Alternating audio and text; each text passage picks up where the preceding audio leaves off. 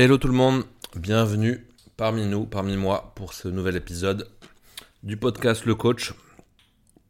Aujourd'hui, dans ce nouvel épisode de la saison No Filter, sans fil, sans trucage, sans montage, avec amour, avec humour si on peut, et plein de belles choses. Aujourd'hui, j'ai envie de vous parler, justement, vous parler de ce titre de podcast qui s'appelle Le Coach.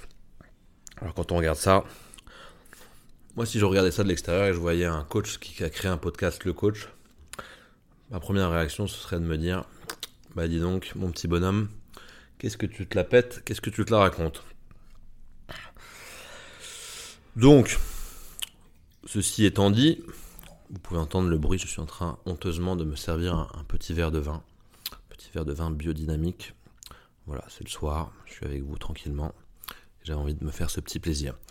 Euh, donc le podcast Le Coach, pourquoi ça s'appelle Le Coach? Bah déjà parce que je trouvais le nom marrant.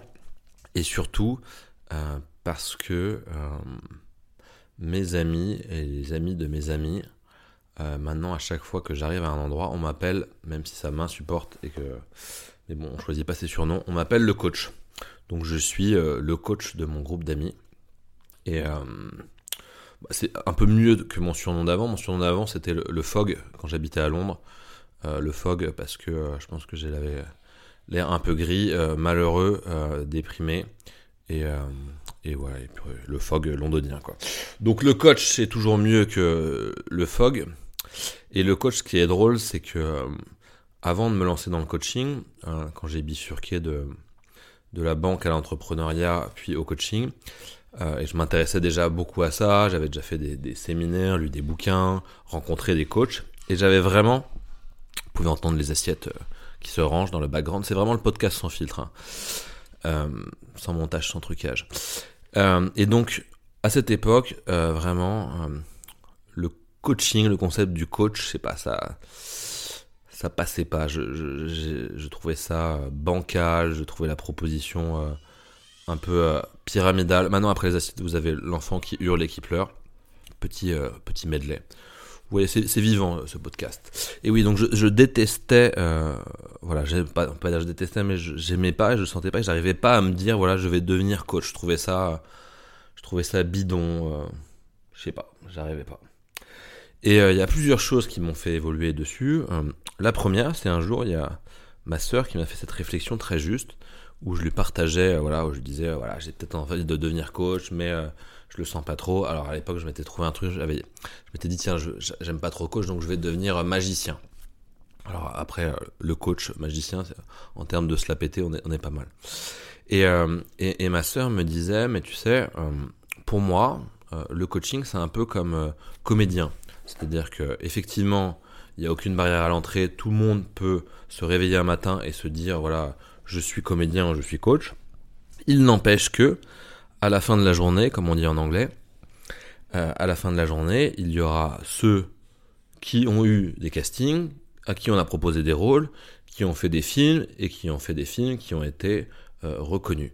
Et donc du coup, il y a les comédiens qui se disent comédiens, mais qui, un, soit n'en branlent pas une, soit euh, n'arrivent pas à, percer dedans, et il y a les comédiens, une petite minorité, euh, parce que c'est quelque chose de, difficile, une petite minorité qui arrive à, percer et, à faire de ça leur, métier et, en vivre bien. Et donc du coup c'est pareil pour le coaching. De nos jours, tout le monde peut se réveiller un matin et sans même faire de formation, et même en faisant des formations, on s'en fout, devenir coach.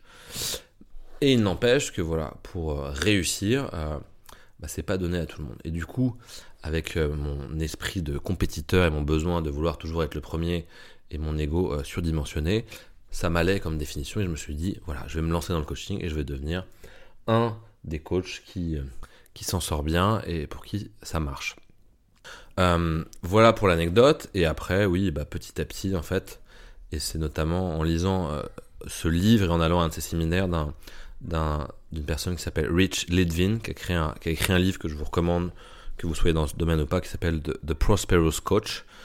Euh, et il m'a vraiment donné euh, l'amour du, coaching, vraiment fait comprendre et vraiment ressentir au plus profond de mon, de mon cœur que déjà depuis tout petit j'avais ça en moi et que c'est finalement magnifique de pouvoir, euh, de pouvoir coacher, de pouvoir créer un, un espace sacré pour une personne dans lequel elle va pouvoir s'ouvrir, ouvrir son cœur, euh, raconter ce qui lui arrive, se poser des questions, répondre à des bonnes questions.